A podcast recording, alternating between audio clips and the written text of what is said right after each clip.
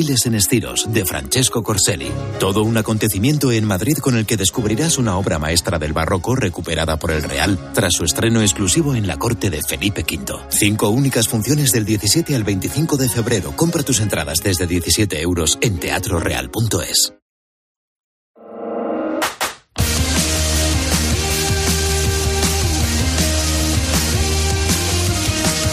José Luis Corrochano. Deportes en Mediodía, Cope. Estar informado.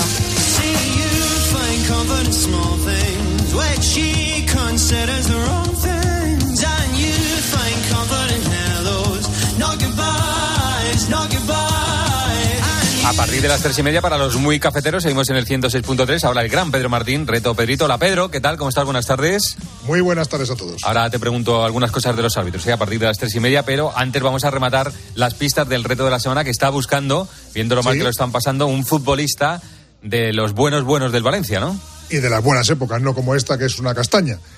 Eh, un jugador que es internacional, español, que en el mejor momento de su carrera, pues sufrió una lesión que, bueno, que sigue siendo un buen jugador, pero no fue lo que era antes, que debutó con la selección española, cosa magnífica para un jugador de Valencia, en Mestalla, y para que sea todavía más fácil de lo que es, que yo creo que es muy fácil, te diré que era zurdo. Bueno, me imagino que seguirá siendo zurdo. Era muy zurdo, muy zurdo. Bastante zurdo. Era muy zurdo, sí. También metió algún gol con Sí, la bueno, derecha, pero que sí, sí, que, o sea, Sí, el número que llevaba determina para el clásico Oye, y- del fútbol, determina lo que era. Sí, y en la época en la que los zurdos jugaban por la izquierda. Sí, señor, no, el número era ese, el de su posición. porque los zurdos ahora juegan por la derecha. Efectivamente, para entrar ahí por el centro y rematar. Bueno, recuerdo que hace mucho tiempo que no lo digo, que si saben la respuesta, a través del hashtag eh, Reto Pedrito, pues ahí ponen la respuesta y hacemos un sorteo y se llevan un premio el viernes si son afortunados. Pero no te muevas de ahí, ¿vale? Aquí me quedo. Bueno, producto del partidazo, sí, la conversación sobre los pagos millonarios del Barcelona al vicepresidente de los árbitros. Lo primero que tendría que hacer la Federación y la Fiscalía es preguntarle al señor Negreira qué es eh, el que no se tomaran decisiones arbitrales en su contra. ¿Qué, hacía él y cómo justificaba ante el Barcelona que no se tomaran decisiones? Que es hablar con los sueldo. árbitros. ¿Qué hacía Para decir, oye, en caso de duda, cuidadito que no hay que pitar en contra del Barça en caso de duda y pitar a favor de- de- del Barcelona. Lo más grave de todo es esto, es que aquí hay un reconocimiento de que se está intentando influir o que se ha intentado influir en las decisiones de los árbitros. Esto es un bochorno, esto es una vergüenza. Es alucinante cómo Enríquez Negreira va a manchar el nombre de los árbitros, porque pensar que a partir de ahora la presunción de inocencia que siempre yo se la he dado, a partir de ahora ya me empieza a quedar dudas. Es injusto eso también. ahora. Es un poco injusto, ¿eh? Me da pena. Sí, no, eh. Quiero decir que me da pena. Me, Ya, me- pero- me parece que es injusto, pero es una realidad. Pero Manolo, a ahí ya- todos. no, perdona, Manolo, es que lo que ha puesto en, en cuestión el Barça es la competición. Claro, es la claro. duda que ahora tengo No, como aficionado de saber parte. si lo que pasó de, de lo que pasó en el año 2016, No, 2017 no. 2018 era eh, cierto pero- o estaba manipulado Claro, por el dinero. momento, Es que eso es la segunda parte. La primera es que ha puesto en solfa la honradez de todos los árbitros. De todos. También te voy a decir una cosa. Igual que ha dicho Paco, que el- el- la federación debe abrir expediente, el Barça debe abrir expediente Sí, Manolo. y mirar quién ha hecho esto. Pero- ¿Qué, qué ha hecho Bartomeu? eh? Pero mira lo primero que hace la porta hoy, que es hacerse el ofendido. Ah, lo sacan ahora porque ha morido. Desviado. Matar al a él, Pero eso nada. a él le encantaría eh, decir, Bartomeu nos ha metido en tantos líos, en una debacle económica, en un no sé qué, en una- y encima hizo esto. puede ser un, un- un clavo más en el ataúd del Barça. O sea, es que la- las praxis del Barça en, en la última década son, no sabemos lo que ha Ahora seguimos hablando de este asunto, pero antes la encuesta en arroba deportescope. ¿Qué preguntas, Enjo? Una pregunta, corro muy clara, muy directa. ¿Te fías de los árbitros? Estamos camino de 2.000 votos y de momento el 80% Uh. Dice que no, que no se fía de los árbitros. El 80%, bueno, al calor de la noticia, evidentemente hoy es mal día para preguntar si te fías de los árbitros, pero el 80% dice que no se fía de los árbitros. Hay un par de compañeros que quieren hablar de árbitros. Enseguida, aquí en el 106.3. Que no les ocurra como les pasa a algunos políticos que por las noches no pueden dormir tranquilos. Les hablo del tranquiler, el mejor método de gestión de alquileres. ¿Que por qué? Porque se ocupan de todas las gestiones, porque pagan directamente las rentas y porque te ofrecen sin coste el certificado de eficiencia energética. Son la agencia negociadora del alquiler. 900 20 11 900 20 11 Duerman tranquilos, hombre.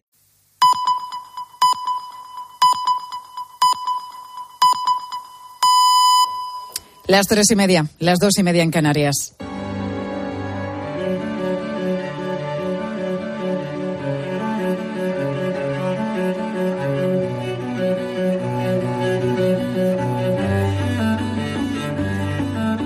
García Muñiz. Mediodía Cope. Estar informado. Falta de motivación, alucinaciones, problemas de concentración idea, y la vida memoria. de mi hermana es de la cama al sofá y del sofá a la cama, voces negativas constantes. Son síntomas que pueden aparecer solos o en conjunto en personas con esquizofrenia y que pueden dificultar la vida cotidiana. Afortunadamente hay tratamientos eficaces y buena parte de los 500.000 diagnosticados que hay en España pueden llevar una vida normal. Pero ¿y sus familias? ¿Y su entorno? ¿Quién les enseña a llevar una situación así? Siempre que intentaba acercarme a ella me frustraba porque no me entendía, no tenía ni idea de cómo hacer para conectar con ella y eso supuso una ruptura muy importante en nuestra relación. Me sentí muy solo, si hubiese tenido cierta información quizá hubiese podido saber acompañar mejor a mi hermana y siempre yo como familiar la pregunta de ¿y cómo hemos llegado a este punto, no?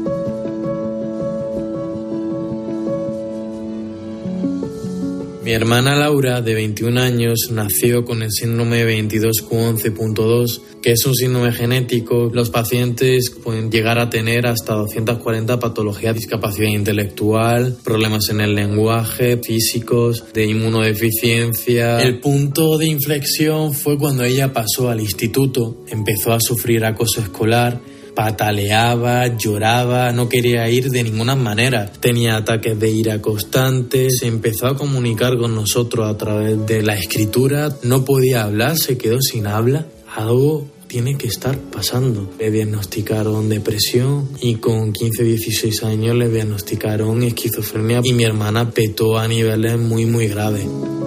Pablo Rodríguez Coca, 25 años, psicólogo y hermano de Laura. Nos cuenta que una plaza en una residencia especializada para ayudar a su hermana puede oscilar entre los 3.500 y 4.000 euros al mes. Es un caso complicado porque Laura, además de esquizofrenia, tiene una discapacidad intelectual. La alternativa para ella podría ser un centro concertado, pero la necesidad de terapia choca de frente con unas larguísimas listas de espera. La historia de esta familia es la de tantas otras que intentan ayudar a los suyos en medio de un problema de salud mental, pero sin saber muy bien qué hacer.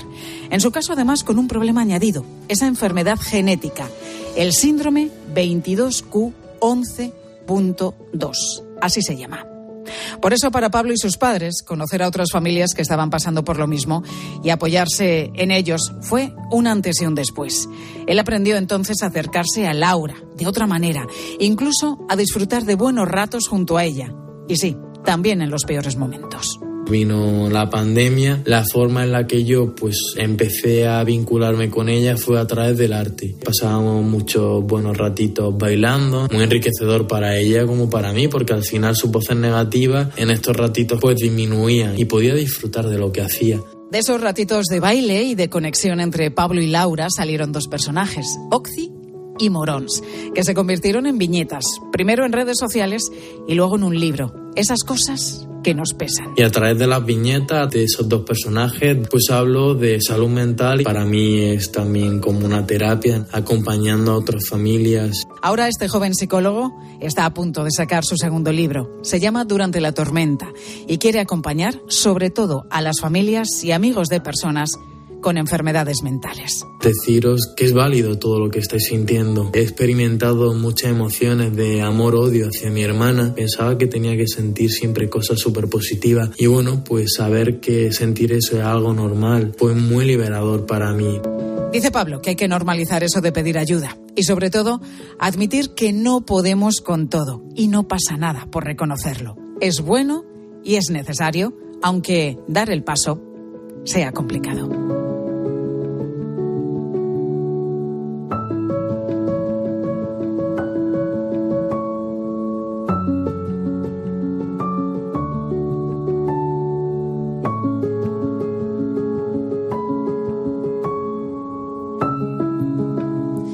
Pues a la salud mental estamos dedicando buena parte de la programación de COPE en esta jornada, en este jueves, con contenidos especiales que puedes eh, visitar, que que puedes ver en nuestra web en cope.es. Informe Cope con todos los datos de un problema para el que también hay esperanza.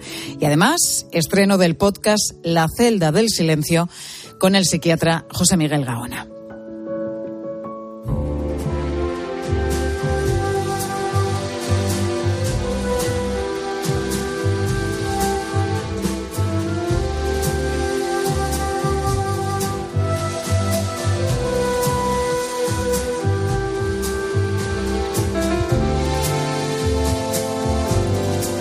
Bueno, llevamos ya días hablando de globos espía y otros objetos voladores que aparecieron en el cielo de los Estados Unidos y también de Canadá y que fueron derribados por los dos países. Digo otros objetos voladores porque nadie tenía muy claro qué eran. Incluso el Pentágono este pasado fin de semana llegó a reconocer que no se atrevía a descartar que se tratara de extraterrestres, algo que desde luego llamó muchísimo la atención en todo el mundo además. Bueno, luego ya tuvieron que salir desde la Casa Blanca a decir que, que no, oye, que no, que de extraterrestres nada de nada. Bueno, pues nosotros hoy en mediodía, en nuestra sección de cine de los jueves, sí nos vamos a quedar con esa teoría, la de los extraterrestres, y junto a Jerónimo José Martín, crítico de cine en COPE y 13, pues vamos a repasar películas de invasiones y alienígenas. Jero, muy buenas tardes. ¿Qué tal? ¿Cómo estás? Me, Bueno, me este gusta el tema este. ¿Te gusta? Ya lo sabía Sí, yo. sí, sí. De que por eso digo, no, no, mira, no vamos a ir por los espías, por los globos espías, sino por, por el tema de los extraterrestres que sabía que te iba a gustar a ti especialmente. Y además, Jero, que siempre ha sido un tema recurrente en el cine. Hombre, ya en, en la época muda, Georges Méliès se fue a la luna y nos mostró algunos alienígenas en películas ya en moda. Luego, desde los años 50 sobre todo, con- cuando con la Guerra Fría ya empezó a hablarse de, de avistamientos y cosas de estas, ultimátum a la Tierra, el pueblo de los malditos. Hay toda una trama del cine clásico de terror que va por la línea de alienígenas en la Tierra. Pero tiene que llegar Spielberg para eh, que vayamos, que es donde nos vamos a centrar, esos encuentros, encuentros entre alienígenas extraterrestres y seres humanos. Bueno, pues ya lo has dicho tú, una obra de arte del cine de los 80, Encuentros en la tercera fase. Ya pueden venir a jugar. ¡Fuera de aquí! Un encuentro con algo muy inusitado. Esto es un platillo volante.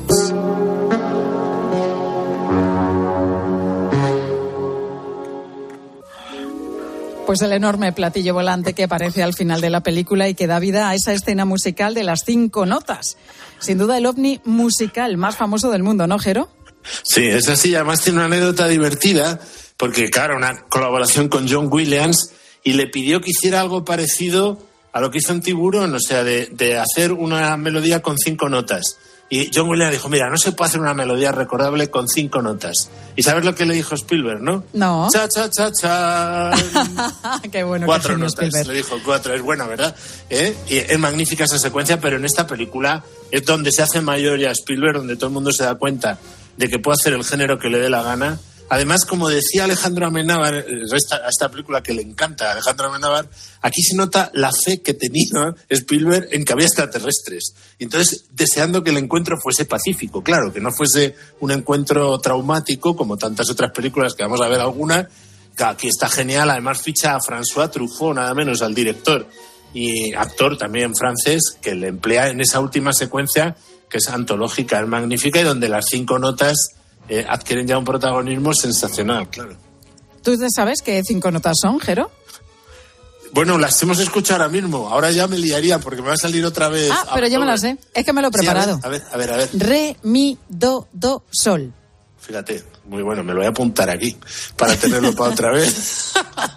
a tanto no bueno, cinco notas que, que efectivamente han pasado a la historia del cine. Banda sonora buenísima, creada por el gran John Williams. Pues Encuentros en la tercera fase yo creo que, que era la, la primera película que tenía que, que abrir este recorrido por, por el cine que vamos a hacer, el cine de extraterrestres y alienígenas. Y fíjate que, que fue la película que más le costó terminar a Spielberg, ¿no? Y que, bueno, que incluyó esa famosa melodía de otra película suya que, que fue también Tiburón. Claro que son tres notas, a lo mejor solo, ¿no? ¿Te acuerdas, no? Del, del principio cuando ataca el tiburón, ¿no? Chan, Con chan, lo cual chan, ya se hace se hace a un auto homenaje John Williams ahí. Hombre, era una secuencia muy difícil por dos temas. Una, deciden meter a mucha gente, todos los científicos que están estudiando el tema, y todas las subtramas acaban allí, todos los personajes que han tenido como visiones del sitio donde se van a aparecer. Y entonces, eh, claro, son muchos personajes, tienes que rodarlo de tal manera que funcione y luego que los efectos visuales son de primera fila, cuando todavía no estaban muy desarrollados. Y claro, todos sabemos lo, lo perfeccionista que es Spielberg, con lo cual le costó Sí. muchísimo hacerla y ahí tenía además a su admirado eh, François Truffaut, con lo cual claro, era todo pr- presión sobre Spielberg, pero le salió muy bien. La verdad es que es una gran película que se mantiene con el tiempo como un clásico de la ciencia ficción, desde luego. Bueno, continuamos con una peli de muchísima acción y patriotismo americano. Hablamos de Independence Day. Una señal de radio de otro mundo. Es como el ajedrez. Primero sitúan sus piezas por medio de una señal que sincroniza sus esfuerzos. ¿Y luego qué? Jaque mate. Solo estoy un poco ansioso por machacar a ese E ET. Pues una película creada en base a la famosa Guerra de los Mundos de Orson Welles, donde el epicentro de, de toda la acción, como no, reside allí en Estados Unidos, Jero. Claro, siempre, porque esa es la gran pregunta de por qué los extraterrestres siempre se aparecen en Estados Unidos y no en ningún otro sitio. Y tienes tu razón a esa guerra de los mundos que hizo en radio, es uno de los programas clásicos de Orson Welles, aunque la escribió H.G. Wells en novelas. Es la gran Sí. referencia de todo el cine sobre encuentros, en este caso traumáticos, con, eh, con extraterrestres. Y claro, ¿quién iba a estar al frente? Pues el, el que está siempre al frente de los grandes destrozos en el cine contemporáneo, que es un alemán que nunca querido ser estadounidense, Roland Emmerich, que ha destruido ya varias veces. Eh, y entonces eh, el mundo y Estados Unidos, y además aquí se coge a Will Smith. Es una película que fue criticada en su momento porque la primera mitad es muy épica, muy patriotera, pero luego ya se apodera de ella Will Smith, em- empieza a ser bastante divertida y a la gente, yo la verdad es que siempre me lo he pasado muy bien con ella, no eh, fue un taquillazo además, y, y ves todo, digamos, la versión clásica de qué pasaría si vienen los extraterrestres en mal plan. No en buen plan como los primeros, que son músicos y estupendos, sino, eh, o incluso como ET, que aquí ya ET era popular ya en esa época, eh, y, no, todavía no se había estrenado, fíjate tú, todavía no se había estrenado, pero se ve que en el doblaje lo han, lo han empleado, ¿no? Eh, y claro, Will Smith aquí, pues que estaba en plena forma en aquel momento, pues se adueña de la película y te echas unas risas, pero por otro lado es bastante épica, todo el mundo unido por una vez, rusos también, para repeler el ataque extraterrestre. Bueno, es una película con muchísimos efectos especiales en la que se utilizaron muchísimas miniaturas, sobre todo para esas escenas de destrucción. Creo, Jero, que ostenta el récord de más miniaturas utilizadas en una peli de ciencia ficción. Claro, porque es esa época eh, en la que todavía no se habían desarrollado del todo los efectos digitales y están en pleno auge todos los eh, efectos eh, clásicos, o sea, de, de fotográficos, de miniaturas, de maquetas. Y claro, ya, había- había unos profesionales de primera fila que, claro, en esta película se nota también, ¿no? Porque luego ya después ha sido todo efectos de 3D, claro.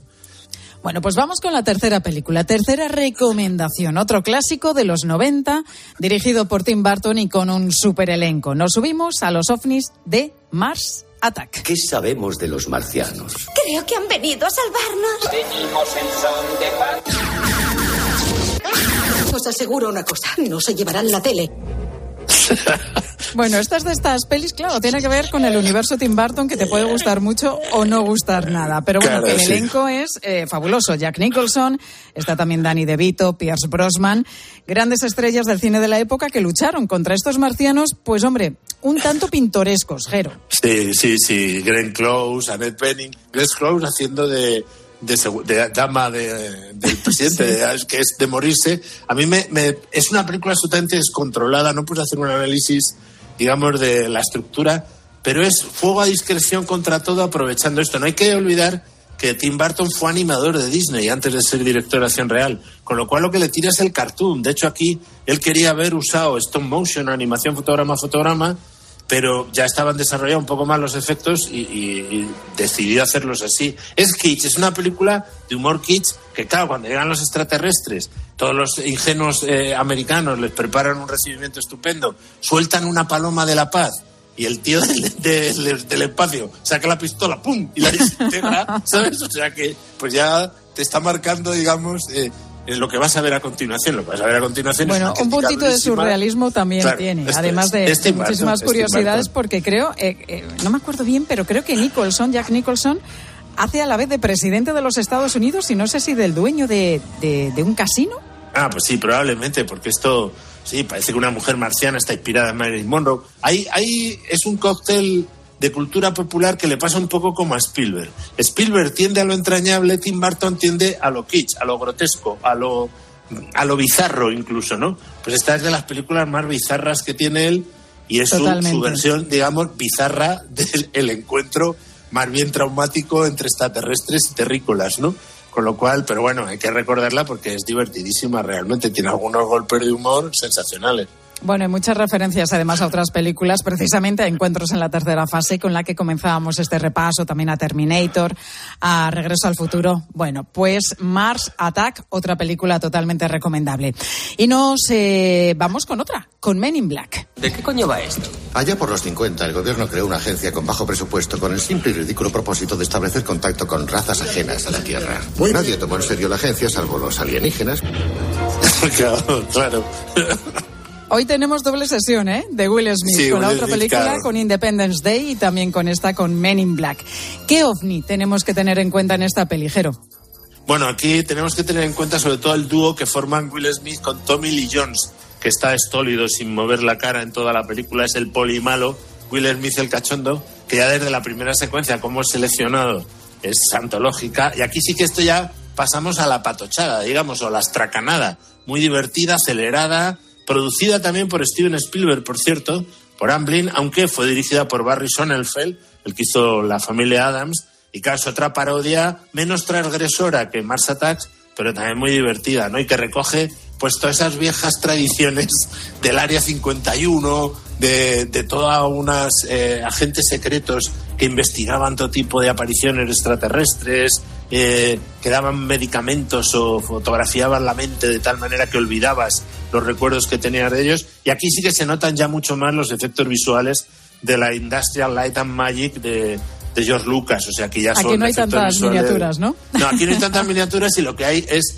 unos efectos visuales muy divertidos, unos diseños de, de alienígenas, porque aquí los alienígenas están integrados. Se cree que hay 1.500 alienígenas en todo el mundo y hay toda una agencia controlándolos para que no, eh, no se sepa que son alienígenas y tal, para conseguir una mínima integración. O sea, ya hemos dado un paso. eh, después del encuentro hay una cierta integración de alienígenas. Fíjate si ha dado de sí esta saga con unas cuantas partes, vamos. O sea que. Bueno, lo que ha dado mucho de sí es el mundo extraterrestre, los alienígenas, como estamos viendo esta tarde de jueves con Jerónimo José Martín, que es el crítico de cine de Cope y 13. Pues eso, que todos estos temas han dado mucho de sí en el cine y hemos repasado pues algunas de las películas que tienen que ver con eso, con extraterrestres. Jero, muchísimas gracias, que te esperamos el jueves que viene. Vamos a ver si alguna vez ver, hablamos de películas de ver, ¿con amor y esas cosas que me gustan a mí. Bueno, eh, esta semana podríamos haberlo hecho porque al fin y al cabo ha sido San Valentín, ¿no? Se nos pues ha pasado. sí, ¿eh? hemos perdido Nos ha- la oportunidad. Me cachis hemos el más. perdido ¿Pero la cómo se nos ha pasado? Jero. Bueno, siempre podremos a lo mejor agarrarnos a algún romance que esté de moda la semana que viene y ya está. Bueno, siempre nos quedará París, compañero. justo, justo.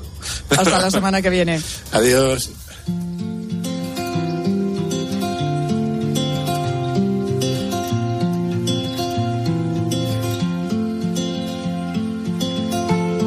Pues estamos ya en las 13 y 48 minutos de la tarde. Ya sabes que, que los que hacemos mediodía vamos a estar contigo pues unos minutillos más hasta que lleguen los compañeros de la tarde. A eso más o menos de las 4 menos 5 ya tomarán los mandos Pilar Cisneros y Fernando de Aro. Y ya sabes también que hoy se ha dado luz verde definitiva en el Congreso a dos leyes impulsadas por el sector Podemos, pero con total apoyo por parte del Partido Socialista. La ley trans y la nueva ley del aborto. Con su aprobación, con esta última, la ley del aborto, una mujer podrá poner fin a su embarazo a los 16 años sin consentimiento de sus padres. También se elimina el periodo de reflexión de las madres, que hasta el día de hoy era de tres días, al igual que van a dejar de recibir un sobre con información sobre alternativas para que sus hijos nazcan. Una norma que tiene consecuencias éticas y morales que van a seguir formando parte del debate social, pero también tiene repercusiones, sobre todo psicológicas, para las mujeres que un buen día pues deciden someterse a un aborto. Es lo que le pasó a Berta. Es de Madrid, tiene 36 años y cuatro hijos. Poco después de separarse, se enteró de que estaba embarazada de su quinto hijo y tuvo mucho miedo de seguir adelante. Votos emitidos 342, sí 185, no 154. En consecuencia, queda aprobado el texto en su. Poco tiempo de separarme me quedé embarazada. Eh, a un primero me dio miedo cuando me enteré, pero luego dije, pues bueno, porque a mí yo voy contra del aborto, ¿no? Pero me entró el pánico, me entró el miedo porque por la situación, ¿no? De que estaba recientemente separada y todo eso se podría volver contra mí. Pues Berta se arrepiente y asegura que arrastra secuelas porque tomó una decisión en la que ya no había marcha atrás. Creo que deberían de pensárselo mejor si están en una situación parecida a la mía, que no tengan miedo y que sigan adelante, porque luego se van a arrepentir y luego en un futuro pues les va les va, como se dice, les va a quedar secuelas así porque emocionalmente se te queda ahí eso, aunque tú decidieras en ese momento quitártelo de encima, pero eso se queda.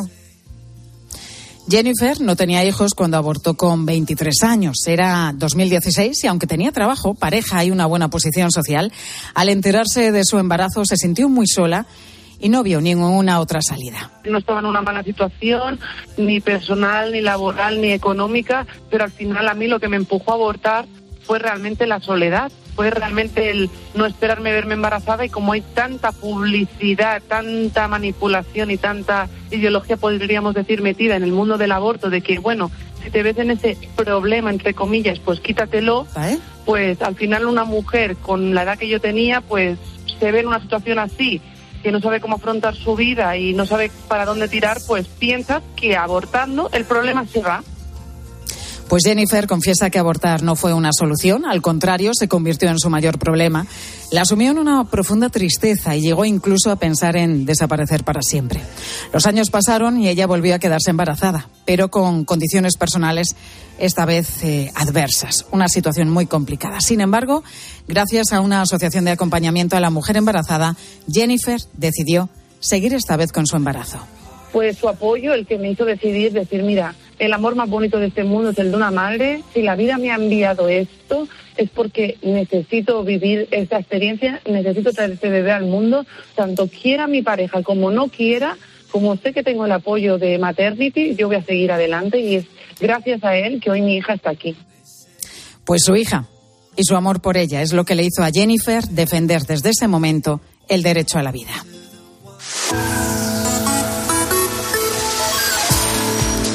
Y hoy, como te estamos contando, pues eh, estamos dedicando una programación especial a la salud mental en nuestro país, lo que para muchos es la otra pandemia. Y sobre esto te preguntábamos hoy en Mediodía Cope. ¿Has sufrido en alguna ocasión algún trastorno mental? ¿Cómo lograste superarlo? ¿Necesitaste ayuda profesional? ¿Y qué nos han contado los oyentes? Luis Colón, buenas tardes. Buenas tardes, Pilar. Oye, qué buen programa estáis haciendo, ¿eh? además con un tema súper importante y además que nuestros oyentes están muy concienciados con este tema y algunos nos han agradecido que hayamos tratado el tema de la salud mental tan importante que afecta a muchísimas personas. Oye, compañero, permíteme que te corrija. Sí, dime. Qué buen programa estamos haciendo. Sí, Inclúyete es cierto. tú también, por favor. ¿eh? sí, sí, me incluye, me Bueno, vamos con los oyentes, Luis. Venga, vamos a ver el mensaje de Carmen desde Elche. Quiero deciros que este tema que habéis tocado hoy es súper importante y hablo con conocimiento de causa. Es muy duro y habéis hecho muy bien en sacar esto a la luz. Ahora tengo un familiar en el que estoy ayudándolo yo porque ahora está caído con depre y enfermedad de neuropatía que ha cogido precisamente por esto.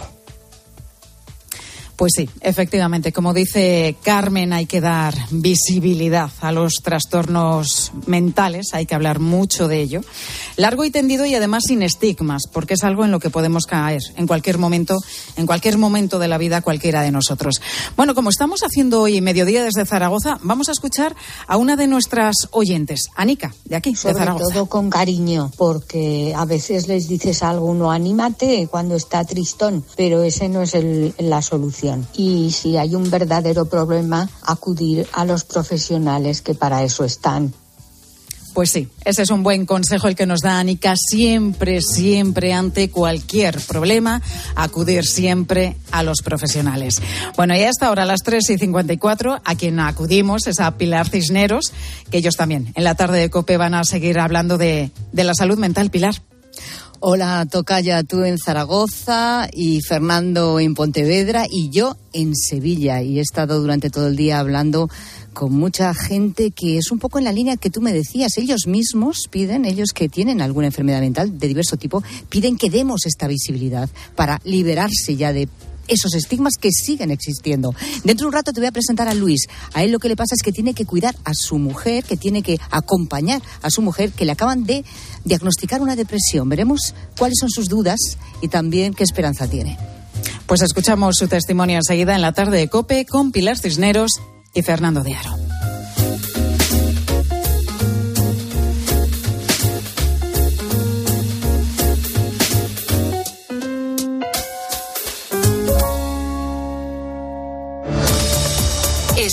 Mediodía Cope. Con Pilar García Muñiz. Estar informado.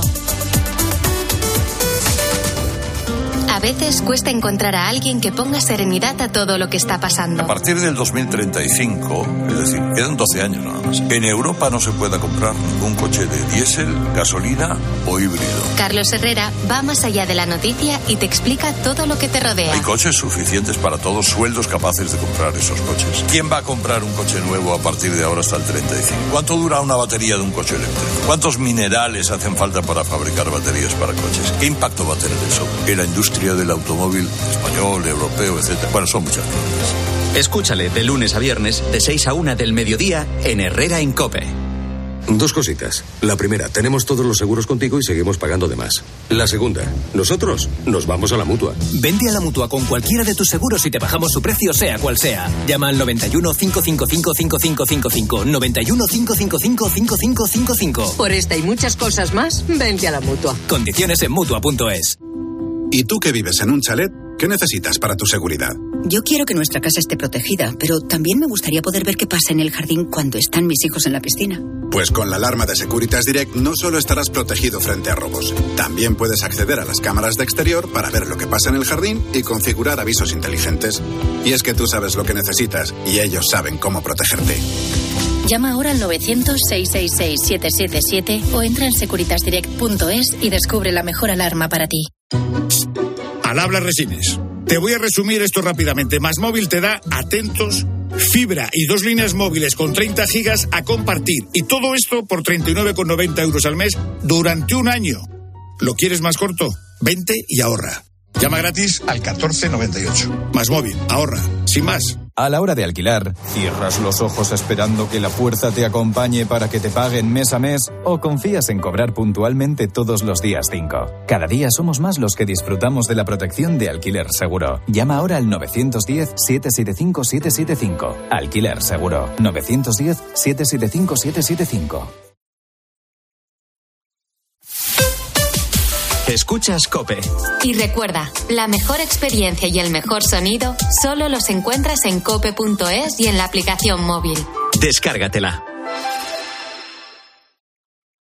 Profesionales. En Bricomar siempre os hemos admirado porque llamáis a las cosas por su nombre. No veis una herramienta, veis una amoladora angular de 900 vatios. En Bricomar también llamamos a las cosas por su nombre y como nos dedicamos a materiales de obra, ahora hemos cambiado el nombre a Obramat. Lógico, ¿no? Profesionales de la construcción y la reforma. Obramat. En Movistar la emoción del fútbol nunca se acaba, porque vuelven las mejores competiciones.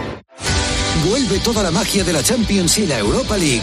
Con mi Movistar disfruta de toda la emoción del fútbol con la mejor red de fibra y móvil. Y además un dispositivo desde cero euros. Infórmate en el 1004 tiendas o en movistar.es. UMAS, mutua especialista en seguros para el sector educativo. Ofrecemos una solución integral para los colegios y guarderías. Daños patrimoniales, responsabilidad civil, accidentes de alumnos. Más de 800 centros ya confían en nosotros. Visítanos en umas.es. UMAS, más de 40 años de vocación de servicio.